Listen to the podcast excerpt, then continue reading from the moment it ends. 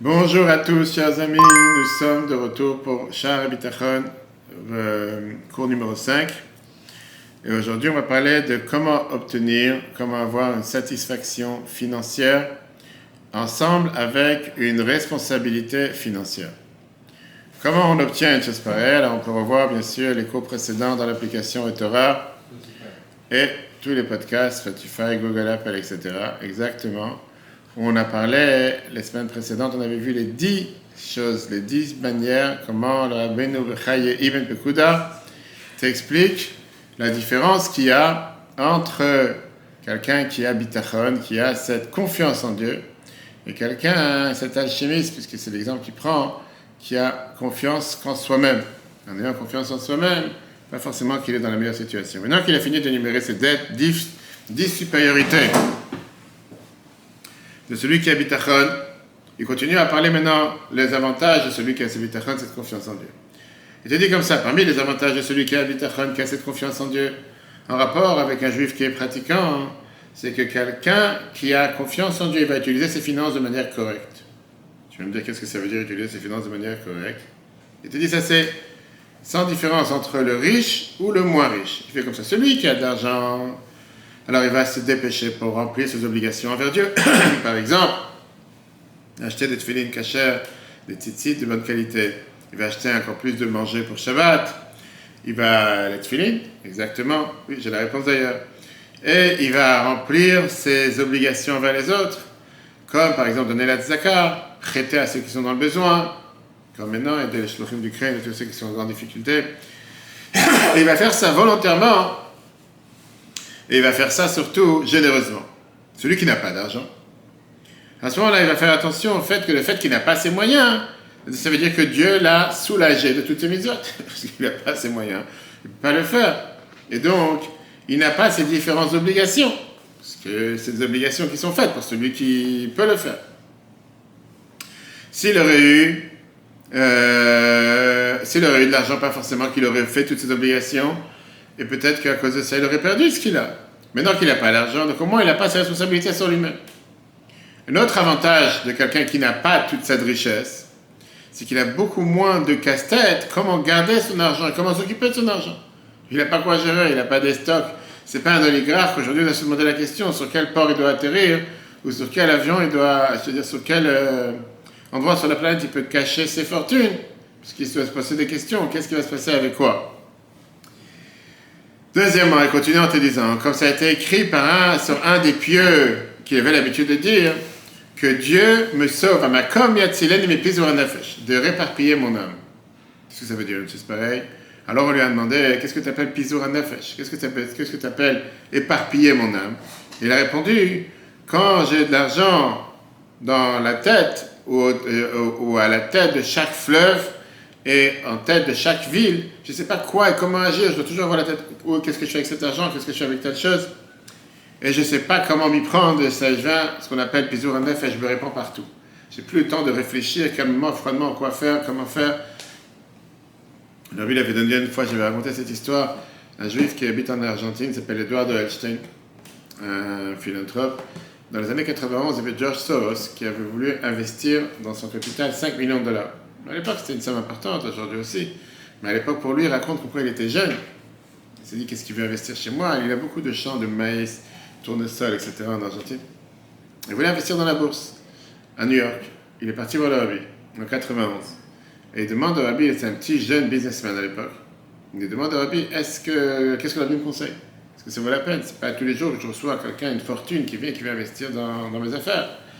Le Rabbi a dit que je suis euh, pas heureux le mot exact, c'est je suis, je suis pas, je préfère que quelqu'un fasse des gains plus lentement, mais de manière beaucoup plus tranquille, qu'il fasse des gains beaucoup plus rapides et avoir le contraire de Mnuchat Nefesh, la tranquillité de l'âme.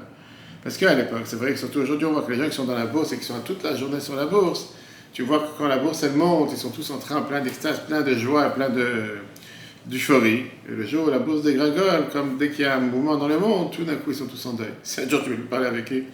On dit que tu remarques ça surtout aux États-Unis, dans différentes synagogues, que quand tu vois vendredi soir, tu peux comprendre comment elle a marché la bourse dans la semaine. Tu vois, tu les gens, ils sont heureux, ils sont contents, ils se renfermés sur eux-mêmes, ils ont la panique, la truie, ils savent pas ce qui se passe. Ok, donc ça, c'est ce qu'il a répondu. Quelqu'un qui a beaucoup de moyens, hein, déjà, il a beaucoup de possessions dans beaucoup d'endroits dans le monde. Et donc, il a sa tête qui est répandue dans tous ces endroits-là. Et ça, c'est ce que ça veut dire, pizour à nefesh. Qui veut dire, ça, c'est ses soucis, ses casse-têtes, qui font que la personne, il ne peut plus rien apprécier. Il n'y a pas du temps calme, du temps posé, du temps tranquille pour savoir qu'est-ce qui est la vraie valeur des choses, quoi que ce soit. Il est tout le temps en train de paniquer. Qu'est-ce qui va se passer avec quoi que ce soit? Et continue en te disant, vous, machin, c'est ce que nos sages ont dit dans, dans un vote, dans les maximes de nos pères, chapitre 2, Mishnah 7. Marben Chassim, Daga. Celui qui a beaucoup de possessions, il a beaucoup de soucis. Celui qui a beaucoup d'affaires. Automatiquement, par la force des choses, il se, crée beaucoup d'ennuis. Dans le même Mishnah de Perkei Avot, c'est écrit Ezewashir, qui est vraiment riche, à sa mère Bechelko, celui qui est heureux de son sort. Une personne qui croit en Dieu, qui va recevoir tous les bénéfices de son argent. Qui veut dire les bénéfices de sa parnassa, en deux mots. Il ne va pas avoir des pensées qui vont le déranger, qui vont déranger la personne qui va sans arrêt être en train de se soucier. Qu'est-ce qui se passe avec telle boîte, avec telle boîte, dans tel endroit, dans tel pays, dans telle ville? Comme a dit le fameux euh, Shlomo Amelech, le roi Salomon, dans Kohelet, chapitre 5, verset 11, Metukash Nataovet, le sommeil de l'employé est tellement doux, parce que peu importe s'il a un peu ou beaucoup à manger, alors que la satiété du riche ne lui permet pas de dormir. En deux mots, il voulait donner l'allusion que quelqu'un qui est un peu. il ne se prend pas la tête, quelqu'un qui est un employé. Il vient, il fait son job, il repart, que la boîte elle brûle, qu'elle brûle pas, qu'elle tombe, qu'elle monte, qu'il faut ouvrir, pas ouvrir. Prend pas de question. Il a son job, il est là.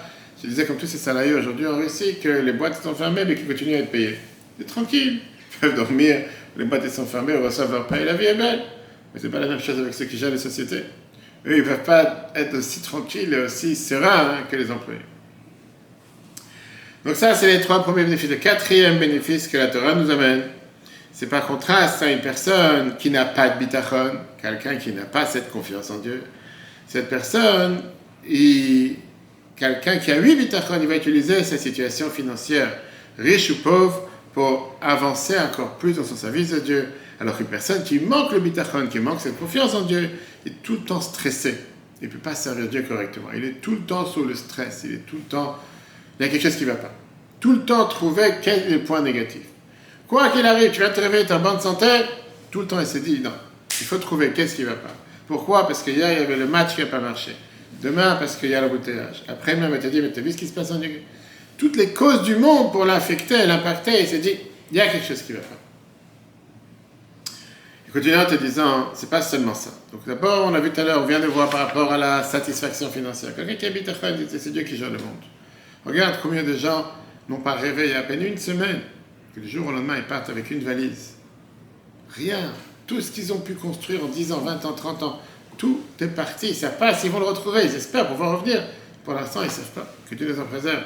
Le sort de beaucoup, beaucoup de millions, de, centaines de milliers de réfugiés et parmi eux, quelques milliers de juifs et les shlochim qui ont dû tout abandonner, qui ont construit pendant 30 ans des institutions sans fin. Certains qui ont inauguré des centres communautaires il y a à peine un an ou deux, des choses gigantesques, magnifiques, des écoles. Du jour au lendemain, vers l'inconnu. Par contre, les bénéfices du bitachon, c'est que quand, c'est que, c'est l'argent d'une personne qui a confiance en Dieu ne le dérange pas d'avoir confiance en Dieu. Et ni le manque de cet argent l'empêche d'avoir confiance en Dieu. Pourquoi? Parce que c'est, parce qu'il s'appuie pas sur son argent. Ce n'est pas son argent qui va le faire vivre.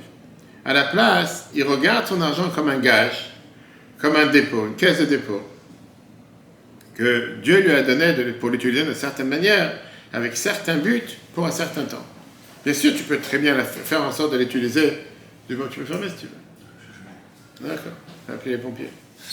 Euh, appeler les urgences.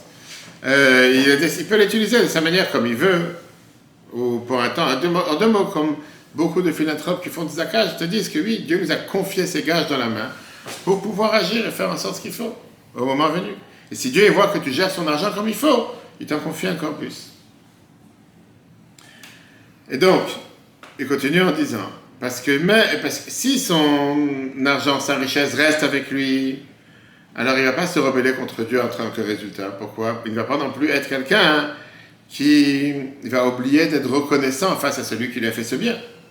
Il ne va pas non plus demander euh, qu'on le soit reconnaissant en lui, parce qu'il sait très bien que tout ce qu'il a, le don que Dieu a pu lui donner, c'est que Dieu a décidé, il a désigné telle personne et pas telle personne. Il va remercier Dieu le fait que Dieu a décidé de le considérer comme un de ses banquiers. Et plus il va remercier, plus Dieu va lui confier encore plus. Et donc quelqu'un qui a confiance en Dieu ne considère pas ses biens comme les siens, que c'est son propre gain, c'est sa richesse, c'est sa sagesse qui l'a fait réussir. À la place, il regarde ça comme l'argent de Dieu, que Dieu lui a placé dans ses mains pour gérer cet argent. Et donc il ne va pas prendre du crédit, il ne va pas prendre, je veux dire, euh, du bénéfice, il ne va pas se glorifier ou demander de l'appréciation quand il aide avec son argent des autres. À la place, il va remercier Dieu que Dieu l'a choisi d'être du côté des donneurs et pas du côté des receveurs. Ce que je dis à tout le monde temps, je disais ça encore une fois hier une personne, que Dieu fasse qu'on puisse toujours être du côté de ceux qui aident et pas ceux qui doivent être aidés. De l'autre côté, si quelqu'un il perd l'argent, il ne peut pas non plus se soucier. Il ne va pas commencer à être en deuil sur sa perte. À la place, il va remercier Dieu, que Dieu il a repris ce dépôt de lui, de la même manière qu'il a remercié quand Dieu lui a donné.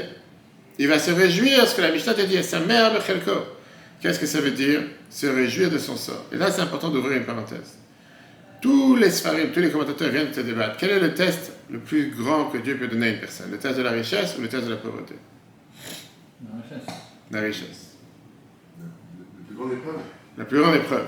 Richesse, quand tu parles les deux, je ne parle pas maintenant de médicaments. Richesse ou pauvreté Hein pauvreté.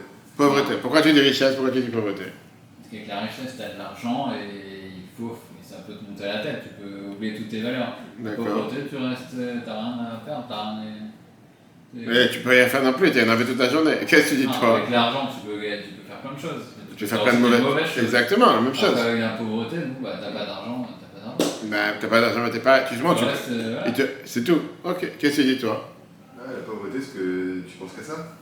Pourquoi tu penses Bah, c'est-à-dire que si t'as pas de quoi nourrir ta famille, tu peux pas t'occuper de faire les mises qu'il faut. Tu Ok. Alors, tu dis la chose. Le test de la pauvreté, le test de la richesse. Le roi Salomon, il répond à Dieu qu'il n'a pas envie d'avoir ni l'un ni l'autre. Justement, Amelach, il répond à Dieu en disant, dans les Proverbes, chapitre 30, verset 8, 9, je te traduis la phrase, ne me donne ni la pauvreté ni la richesse. Juste, donne-moi ce que j'ai besoin. C'est le roi Salomon qui était la personne la plus intelligente sur terre. Pourquoi? Parce que si jamais je vais être trop rassasié, je vais te dénigrer. Le roi Salomon qui dit c'est pareil. Parce que je veux dire, qui est Dieu? C'est ma richesse. Si je devenir pauvre, je commencer à voler. Et je jurerai au nom de Dieu que je n'ai pas volé. Donc je préfère avoir ni l'un ni l'autre. Néanmoins, si quelqu'un il doit être testé avec l'un des deux, on dit que le test le plus facile à surmonter, c'est le test de la richesse.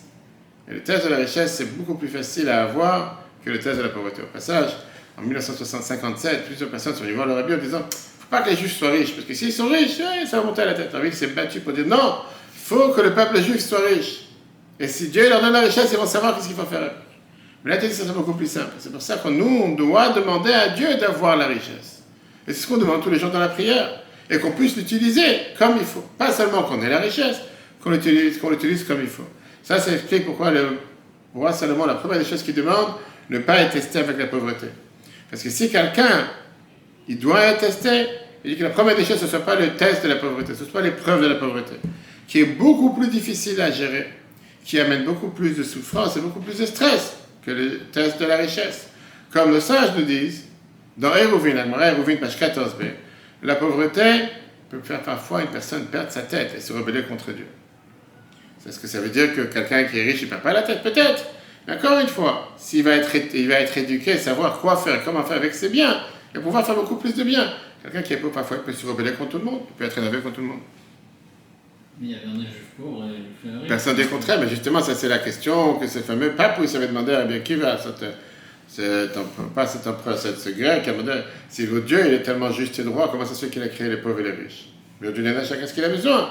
Mais qu'il a dit, si c'est comme ça, pauvre, a besoin de tout, il a besoin de- Dieu, avec eux, il a répondu, c'est Dieu, il a fait en sorte qu'il y ait des gens qui ont plus et des gens qui ont moins, pour créer cette, de- cette notion de chesed, de bonté dans le monde. Imagine-toi que Dieu il aurait fait en sorte que chacun il a tout ce qu'il a besoin. Personne n'aurait parlé avec l'autre. Personne n'aurait été amené à avoir besoin de l'autre. Or, Dieu, il a créé. a été choisi pour être pauvre. C'est Dieu qui l'a choisi, c'est un test. tout le temps à venir demander de Écoute, c'est un test. C'est un test que Dieu il a fait en sorte. Mais de l'autre côté, s'il passe ce test comme il faut, la roue peut se tourner. Et combien de gens savent très bien qu'il y a des situations qui venaient de nulle part, pas citer Eric Zemmour, beaucoup d'autres, qui te disent qu'ils ont commencé de zéro, et qu'aujourd'hui ils sont investis en situation. Il y en a beaucoup comme ça sur Terre, qu'ils ont commencé de nulle part, qu'ils ont travaillé, que la situation a pu changer. Mais au final, c'est pas que parce que quelqu'un il est dans une. C'est ça qu'on est en train de voir. C'est parce que quelqu'un il est maintenant dans une situation qu'il n'a pas, ça veut dire qu'il va être là éternellement. Garde le bitachon, garde la confiance en Dieu. Et parfois tu peux commencer une chose, une deuxième chose, troisième chose, en quelques années, tout d'un coup te transformer. Et de l'autre côté, l'inverse. Tu peux avoir quelqu'un qui peut avoir des grandes fortunes, et que du jour au lendemain, il peut tout perdre. Et c'est ça qu'il est en train de t'expliquer. Pour ça, te mettre ta stabilité financière, de ta tranquillité financière dans le matériel, c'est une erreur. Parce que si ton humeur ou si ta santé joue, parce que aujourd'hui, je, demain, j'ai pas, si tu comprends que ce que tu as, c'est ce que Dieu te confie, et quand tu l'as pas, c'est Dieu qui te l'a enlevé, pas grave. La vie est belle sans ça. À ce moment-là, le bon Dieu va. Quand est-ce que tu as besoin? Mais si tout est dans le matériel, tout est. C'est moi qui me suis battu, c'est moi qui ai réussi. Qu'est-ce qui a fait que demain tu as tout perdu? Tout à coup, tu n'as plus de tête. Où est ta tête que tu t'es vanté pendant un an, deux ans, cinq ans Grâce à ma tête, j'ai réussi. Pourquoi tu as tout perdu de lendemain Il y a des choses, et on voit dans la société aujourd'hui, comme on voit avec ce qui se passe aujourd'hui dans la guerre, que ça ne dépend pas de toi. Tu peux avoir la plus grande richesse sur Terre quand tu dis pas parce qu'il y a des bombes qui tombent. Qu'est-ce que tu as gagné? Tu as construit un bâtiment, deux bâtiments, cinq bâtiments. Tu dois tout abandonner.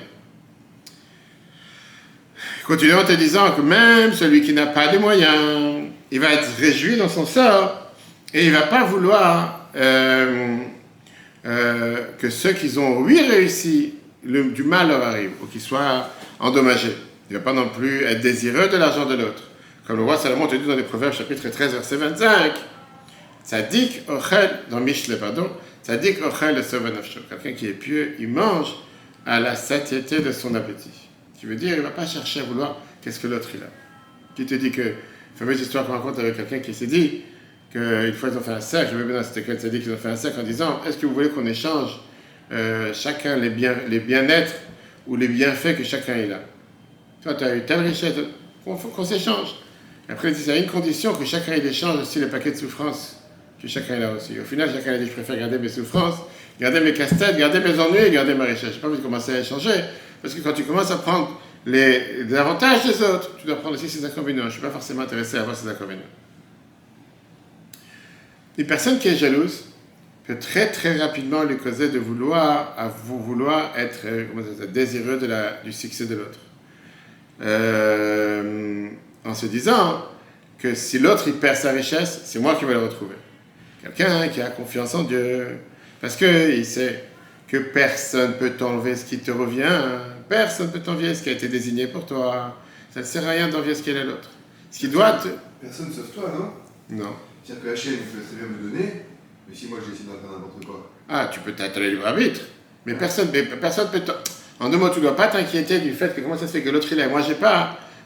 Et par ça que je vais être envieux de l'autre, je vais la recevoir. L'autre il va le perdre et moi je vais recevoir. Non. Si Dieu a décidé au début de l'année que telle chose tu dois la recevoir, tu la recevras peut-être avec plus de difficultés, peut-être avec plus de travail, mais tu vas le recevoir. Personne ne peut t'enlever quelque chose. Ce que je dis à beaucoup de personnes, quand des fois tu as des gens aujourd'hui qui font des collectes à longueur de journée, tu as des alodons, des charités, gens disent, mais comment ça se fait que là?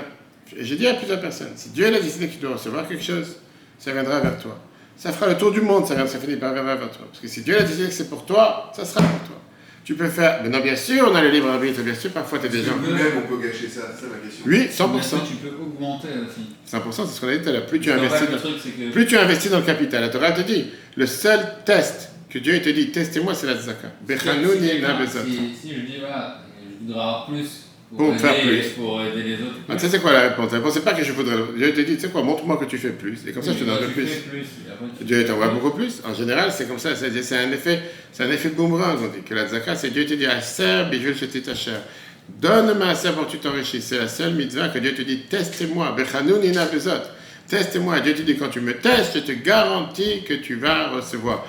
Il y a des histoires sans fin. Après, tu as des gens qui vont te dire Oui, voilà, j'ai commencé à faire Shabbat depuis 5 mois et j'ai que dégringolé la boîte. Tu dis que ça fait 30 ans que tu n'as pas fait. en 5 mois, il va récupérer que ça fait 30 ans. Attends. Oui, après, c'est n'importe quand en fait. J'ai pas entendu. C'est pas immédiat. Mais non, tu dis que Dieu l'a annoncé. Euh, mais ça ne change pas. On ne connaît pas les chemins de Dieu. Des fois, Dieu te dit immédiat. Tu sais, des fois, tu as des gens qui vont se fatiguer un mois, deux mois, un an, deux ans. Et après un jour, ils touchent le jackpot. Donc il faut donner pour avoir un retour C'est pas qu'il faut. C'est que la Torah, elle te dit donne pour recevoir un retour. À Serbe et juillet, j'étais taché. On ne peut pas donner parce qu'il faut donner. Bien sûr, ça c'est un niveau très élevé. Ça c'est un niveau très élevé, mais je ne pense pas qu'on est tous à un niveau très élevé. Peut-être toi, moi je ne suis pas à un niveau si élevé.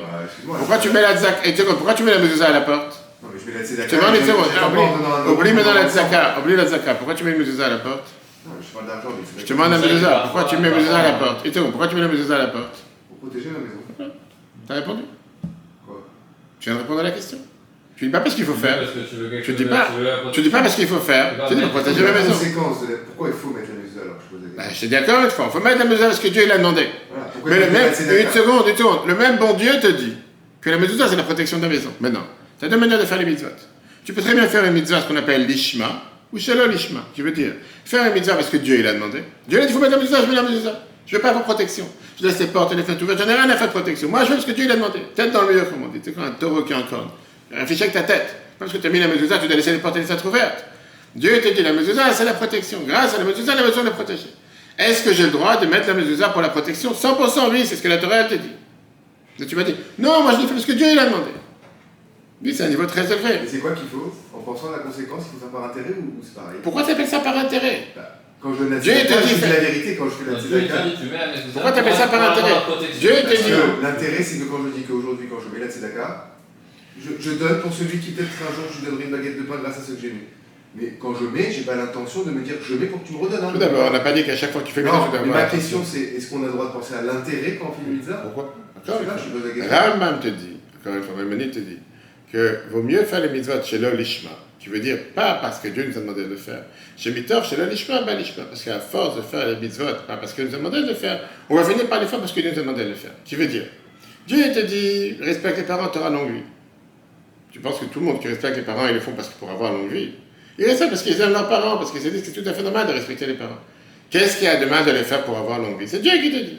Mais les filines, tu auras longue vie. Dieu te dit, mais la tzedaka, quand tu donnes la tzedaka, tu as un serve, je vais jeter ta chatte, tu vas t'enrichir. La réponse à ta question, oui, je dirais à Dieu, tu sais quoi, j'aurais tellement voulu donner un million. Donne-moi ces millions, je vais le donner. Sauf que la réponse, elle est, comme la Bible a dit plusieurs fois, 51, 52. Montre à Dieu que tu fais. Dis pas, j'attends que tu me donnes et après je vais faire. Fais l'inverse. Commence à agir et tu vas voir comment Dieu va investir. Je suis d'accord une fois, c'est un effet. C'est comme dans la bourse. Plus tu investis, plus tu vas gagner. Tu investis 10, tu vas gagner 100.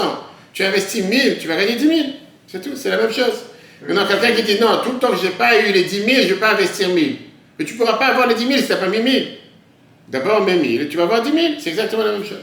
Maintenant, est-ce que c'est interdit de le faire? Non. Dieu te dit. Bechanouni, n'a besoin de du mot tester. Testez-moi. C'est la seule mitzvah dans laquelle Dieu te dit Je te mets au défi. Testez-moi avec la zaka. Par ça, vous donnez la zaka, vous allez recevoir 10 fois plus, voire beaucoup plus. Alors, tu as des gens qui te disent Tu sais quoi, j'ai envie de le voir. Tout le temps je ne l'ai pas vu, je ne le fais pas. Ça, ça veut dire que tu n'as pas confiance. Non, moi ce que j'aime pas dans ce que tu dis, euh, c'est le sens de l'intérêt. C'est-à-dire que je compare Pourquoi souvent, intérêt je compare souvent les mitzvot qu'on doit faire envers- pour Hachem à ce que nos enfants font pour nous. Oui. D'accord? Ben, J'aimerais pas que mon fils aujourd'hui soit gentil entre guillemets ou obéissant parce qu'il sait que derrière il va avoir des plus gros cadeaux si c'est un garçon gentil. Mais je veux pas. Mais pourquoi pas Ben, parce que c'est- pourquoi pas trouve que c'est pas parce que la finalité c'est c'est de comprendre que ne sois pas gentil avec ton père pour un cadeau, sois gentil avec ton père parce qu'il faut parce que je suis ton père, tout simplement. Tu vois ce que je veux dire Mais Oui, Encore une, encore une ça. fois, Rambam te dit clairement que ça, c'est le but à atteindre, si tu veux, avec la, avec la maturité, quand quelqu'un grandit. Mais un enfant, tu peux lui dire, fais ce que papa te demande. Si tu vas pas dormir ce soir, tu pourras pas avoir demain, je sais pas, à la PlayStation. Ouais, Alors, qu'est-ce qu'il va faire? Tu vas dire vraiment, non, parce que plus que j'aime mon père, j'étais tellement gentil, pour ça, je vais dormir. Moi, ça m'intéresse pas la PlayStation. Moi, je veux parce que j'ai envie de t'écouter. Trouve-moi un enfant qui parle comme ça. Il y a Non, pas mais mais- non, justement, je suis d'accord avec toi. C'est je dis, c'est que de se dire je vais dormir parce que je vais avoir un cadeau, dans ton exemple, ben, je trouve que c'est pas bon. Mais c'est la réalité. Est-ce que c'est ce qui se passe ou- Oublie le cadeau. Je veux dormir pour demain pouvoir être enfant pour aller à l'école. Ils sont pas capables de comprendre ça. Alors très bien, donc c'est pour ça que tu lui dis, si tu vas pas dormir, tu ne vas pas t'amuser demain. Qu'est-ce qu'il y a de mal? Au final, il est parti dormir. Une fois qu'il va grandir, il va comprendre que c'est important de dormir pour avoir des forces pour le lendemain. Tout est par intérêt. Mais encore une fois, si tu mets Dieu au défi, on a vu la dernière fois dans la paracha Trouma, pour voir sur l'application Torah, on a dit que Dieu il a donné la manière de construire le temple avec trois choses, trois éléments.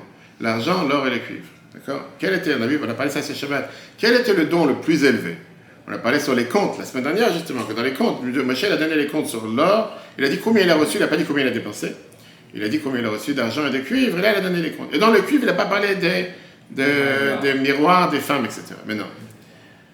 Le Chachamim dit que l'argent, l'or et le cuivre représentent trois manières de donner la tzaka. Zav, qui veut dire l'or, c'est un acronyme de trois mots. Ze anoten bari. Celui qui donne un bon terme, en bonne santé. Tout va bien. Je donne pas parce qu'il y a un malade, il y a un mort. Non, en bon temps, des gens, certains quelqu'un m'écrit, priez pour telle personne, je vais vous faire un don. Si je ne fais pas le don, vous n'allez pas prier. ce n'est pas les 10 euros qui vont faire la différence. Envoie un prix. C'est? Un Bari, ça c'est l'or. Tu te dit quelqu'un qui donne en bon temps, tout va bien, c'est considéré comme de l'or. Après, tu as celui qui donne comme de l'argent. L'argent, c'est l'acronyme de trois mots. Kedes Sakanat Pachat. Il veut dire qu'il y a un danger, il y a une crainte, il y a quelque chose. Je donne de l'argent, au cas où que je, je m'en sorte bien. Ne le cuivre, c'est Netinat, l'acronyme c'est Netinat Cholesh nous. C'est un malade qui a dit donnez pour moi. Les trois étaient dans le temple l'argent, l'or et le cuivre. L'idéal c'est d'être comme l'or, donne un bon temps. C'est ce que je dis toujours. Fais pas appel à Dieu quand tu as besoin de lui. C'est la plus pire des choses. Je dis des fois, j'ai parlé avec mes enfants la semaine dernière, je disais pourquoi tu appelles seulement quand tu as besoin de quelque chose? Quand tu n'as pas besoin d'appeler. Le risque de faire appel à Dieu seulement quand tu as besoin de lui, c'est que le jour où tu as vraiment besoin, il sera occupé avec quelqu'un d'autre. Fais appel en bon terme. Pourquoi tu dois appeler parce que j'ai un besoin? Ça veut dire que si j'ai pas besoin de toi, je ne ferai pas appel. Ok, tu as des gens comme ça, tu as des gens qui ne les entendent pas toute l'année. Tout d'un coup, ils t'écrivent aujourd'hui, monsieur le rabbin, c'est quand Pessar, j'ai pas reçu la matzah. Toute l'année, rien? On se connaît pas, tu reçois pas de message tous les jours, tu reçois pas de... Non, mais maintenant j'ai besoin, je t'appelle. Par définition, tu préfères avoir affaire avec quelqu'un qu'on parle en mot, pas parce que tu as besoin sans besoin, tout à fait normal. Quand tu fais appel à Dieu tous les jours, automatiquement, le jour où tu as besoin, il est là pour toi, il te connaît, on est en contact tout le temps. Mais quand tu n'es jamais en contact, et la seule manière que tu es en contact, c'est quand tu as besoin de quelque chose, il dit, écoute, j'ai déjà des rendez-vous. Je suis déjà occupé, il n'y a pas de souci, je vais m'en occuper, mais plus tard. C'est exactement la même chose. Quelqu'un qui dit, si Dieu me donne, à ce moment-là, je vais donner. Il tu sais quoi, tu vas attendre ton temps. Parce que te connaissant, hein, le jour où tu vas l'avoir, tu peux m'oublier, après tu vas oublier jusqu'à maintenant. Alors que quelqu'un qui fait l'inverse, et c'est quand c'est des phrases que Rabbi disait en 1950-51 des Juifs qui se sont engagés, qui n'avaient pas les moyens de faire ce qu'ils se sont engagés. Moi, ils ont pris cet engagement. Dieu leur a rempli les caisses et ils ont pu faire mille fois plus de ce qu'ils se sont engagés. Pourquoi? Parce qu'ils ont joué à l'inverse. Ben, j'avais envoyé cette histoire, moi, après je t'enverrai la vidéo. Un juif qui raconte qu'il était une fois à Simchat il s'appelle euh, Orimland. Un juif hein, qui n'était pas du tout Chabad ni quoi que ce soit. Bref, il travaillait en, Floride, il était à New York, il vivait dans la vie. Et à l'époque, ils vendaient les versets de la Torah dans les akafot de Torah. Dans les akafot, quand on danse avec la Torah, on vend les versets, comme beaucoup de synagogues, ils vendent, ils vendent dans enchères, des livres, etc. Et lui, il s'est dit, tu sais quoi, les gens, ils débattent ici. Moi, je vais m'amuser, pourquoi pas, hein, ils donnent 1000, 2000. Je vais lever la main. Et le rabbi disait à chacun, je veux que tu donnes tant et tant. Il a réfléchi, tu sais quoi, ce que le rabbi veut. Il n'a pas compris, il pensait qu'il s'amuse avec un jeu, tu vois, dans les années 70. Et le lendemain, le rabbi lui dit, euh, donne 5000. C'était une somme importante pour lui. Il a dit, mais j'ai pas 5000, je sais pas comment je vais sortir, d'où je vais sortir 5000, je n'ai pas pensé. Mais comme il a voulu jouer le jeu, il a voulu se montrer que je peux aussi jouer le jeu. Elle a bien dit que celui qui s'engage, Dieu va le donner l'année prochaine pour pouvoir le faire encore beaucoup plus. Il a dit, il n'y a pas de souci. Ok. Il est rentré à la maison, il s'est dit, je me suis engagé, il faut que je paye. Alors, quand il y a des gens qui s'engagent et qui ne payent pas. Et il a commencé à dire comment je vais faire, comment je vais réaliser. Il raconte dans son histoire il a dû vendre telle chose, vendre telle chose, mais il ne voyait pas d'où il allait toujours recevoir. Une semaine avant la fin de l'année où il devait revenir ses Torah chez Rabbi, il avait une maison de repos qui était juste à côté d'un hôpital. Bref, on l'appelle de l'hôpital, on lui demande Est-ce que vous ne voulez pas vendre votre maison de repos? Il fait Pourquoi vendre? C'est mon travail, c'est ce que, ce que j'ai, c'est ce que je gagne. Difficulté. Il a dit qu'on va vendre l'hôpital, bref. Au final, l'histoire est qu'il l'a acheté pour 100 fois plus la valeur de ce qu'il aurait pensé un jour la vente. Il a fait une fortune. Il était tellement content. Il dit, mais tu vois, parce qu'Abi m'a dit, maintenant, je, tu vas, si tu vas t'engager, tu vas le faire, tu vas recevoir mille fois plus. Maintenant, je retourne chez l'Abi, cette année, je vais pouvoir donner mille fois plus. Tout fier de lui, il va à New York, pareil, c'est Torah, etc. Et on demande, alors, qu'est-ce que tu veux? Il fait ce que le Rabbi demande. Le Rabbi n'a pas répondu. Oui, il voulait se dire, l'Abi a cette année 10 000, 100 000. Après, il rentre en audience privée chez l'Abi, et dit 126. Il fait, il y a quelque chose qui ne va pas. il n'a pas compris, il fait, je comprends pas. Je vais expliquer que la dernière fois, c'était un test. C'est savoir, est-ce que tu vas monter au défi, tu ne pas monter au défi? Je voulais que toi, tu gagnes. C'est pour ça je t'ai demandé de te dépasser. Sors de ta boîte, sors de ta zone de confort. Et quand tu vas prendre sur toi cet engagement, Dieu va t'envoyer mille fois plus. Maintenant, tu as joué jeux, donne ce que tu as envie. C'est pas ici un jeu, ah, je teste Dieu, s'il me donne, je vais faire. Non, fais d'abord, prends pas. Je peux te dire, j'ai vu ça dans les 25 ans. Combien de personnes qui se sont engagées, qui sont engagées que tout d'un coup? il y a un délai Il y en a qui te disent tout dépend. Il y en a- tout dépend c'est la raison, parce que c'était dans l'année. D'accord Ouais. C'était sur l'année. Il y en a qui s'engagent sur l'année, il y en a qui s'engagent sur le moment. C'est vrai que Rama me dit qu'en général, quelqu'un qui prend un engagement, il ne faut pas traîner, il faut qu'il paye le plus rapidement possible, parce que c'est une dette envers Dieu. Donc peut-être il y a des gens qui disent c'est bien que j'ai une dette envers Dieu, comme ça il m'attend toujours. Comme ça, comme ça, je- t'as tous les Ça, sens. C'est très bien, c'est exactement, c'est encore une fois, c'est pas un engagement. Non, au contraire, en plusieurs fois, c'est très très bien aussi. Pourquoi pas? C'est tout montrer que c'est un engagement sur l'année. L'essentiel, c'est de payer ses dettes. C'est ce qu'on a en train d'apprendre dans Rambam ces jours-ci. Quelqu'un qui dit quelque chose et qui ne respecte pas ce qu'il promet, c'est la chose la plus grave que Dieu dit. Mishepara, celui qui s'est payé de la génération du déluge. On a vu ça dans Rambam hier ces jours-ci. Dieu il va se payer de celui qui a promis quelque chose qu'il n'a pas fait. Des fois, c'est grave. Revenons à la source Oui, qui ce que je est. veux dire, c'est qu'entre l'or, l'argent, le cuivre, l'important, c'est de le faire. Non, Les trois, il dit le meilleur, c'est l'or. Oui, Le meilleur, c'est de donner en bon terme. compris. Pas de donner pour une cause. Maintenant, quelqu'un qui a donné en tant que cuivre, Ouais. pourquoi donner en tant que. Je ne sais pas si on a vu ça dans le cours la semaine dernière. que il dit quand même c'est bien, tu as donné. Bien sûr, c'est bien, mais t'as attendu, d'être- attendu, tu veux attendre d'être malade. Bon. J'ai dit encore une fois la semaine dernière, je ne sais pas si on a vu ça dans ce cours, le rabbi rigolait de l'assurance vie en 1951, Ouais, je l'ai dit. en disant que tu as des gens que toute leur vie ils mettent de l'argent, qu'est-ce qui va se passer s'ils vont mourir? Mets de l'argent en bon terme de ton vivant, fais des mesures de ton vivant et profite de ton argent de ton vivant. Pourquoi mettre de l'argent on dit, sur le Karen Asher, sur la corne du taureau Si demain il m'arrive un accident, va savoir, au moins mon entourage avoir de quoi vivre. Pourquoi pas vivre aujourd'hui avec cet argent? Fais des mitzvot avec cet argent. Ça, c'est ce qui t'explique ici par rapport à euh, la satisfaction et la responsabilité financière. En tout cas, elle est en train de te dire, la conclusion, c'est que rien de ce qui t'appartient dans les mains de quelqu'un d'autre. C'est dans tes mains. Après, on verra la semaine prochaine, si Dieu veut, comment on peut vivre stress-free, sans stress. Comment on peut vivre avec euh, le bénéfice matériel par ça qu'on a confiance en Dieu? Le cours sera rappelé sur l'application eTorah et Torah sur Google et Apple, ainsi que sur les différents Spotify euh, podcasts. Et qu'on entend des bonnes nouvelles en ce mois d'Adar. Miracle pour tous les peuples juifs avec une abondance sans limite. Et c'est les mois où on fait la tzaka, justement. Tout le but de Purim, c'était maintenant l'avenir, les cadeaux aux pauvres. Les échanges aux pauvres. Comme Abraham te dit, il vaut mieux rajouter dans les cadeaux aux pauvres, etc., que de rajouter dans son festin. Parce que Purim, c'était justement l'échange entre les peuples juifs. Donner les cadeaux aux autres. Soutenir la tzaka des pauvres. Profiter avec Esther et le Betrabat 77. Que Dieu vous bénisse. Très bonne journée à tous et à la semaine prochaine.